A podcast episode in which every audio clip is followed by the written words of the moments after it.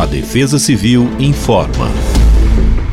Neste sábado, 24 de fevereiro, o dia deve amanhecer marcado pela variação de nebulosidade em praticamente todo o estado de São Paulo. No decorrer das horas, a combinação entre fatores como o ingresso de umidade sobre a região e o aumento gradativo das temperaturas condicionam a ocorrência de pancadas de chuva isolada em todo o território paulista.